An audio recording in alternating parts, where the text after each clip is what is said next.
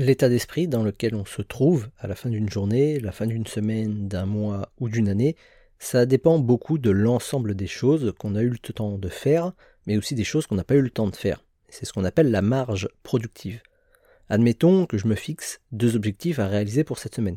Je pose bien, je boucle mes deux objectifs, mais en plus, je me débrouille pour en réaliser un troisième.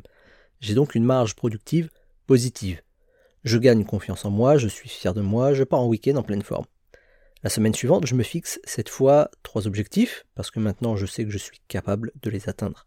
Sauf que cette fois, je manque de bol, je réalise seulement un seul objectif. J'ai donc une marge productive négative. Je me sens comme un petit caca, et je perds légèrement confiance en moi, je déprime tous les week-ends. Cette marge productive, elle augmente ou elle diminue tous les jours. Plus elle sera positive, plus je vais gagner en confiance, plus je vais être productif. Plus elle sera négative et moins je serai confiant, moins je serai productif. Tout l'intérêt de se fixer un minimum de tâches et d'objectifs chaque jour, c'est aussi pour s'assurer que notre marge productive reste positive le plus longtemps possible.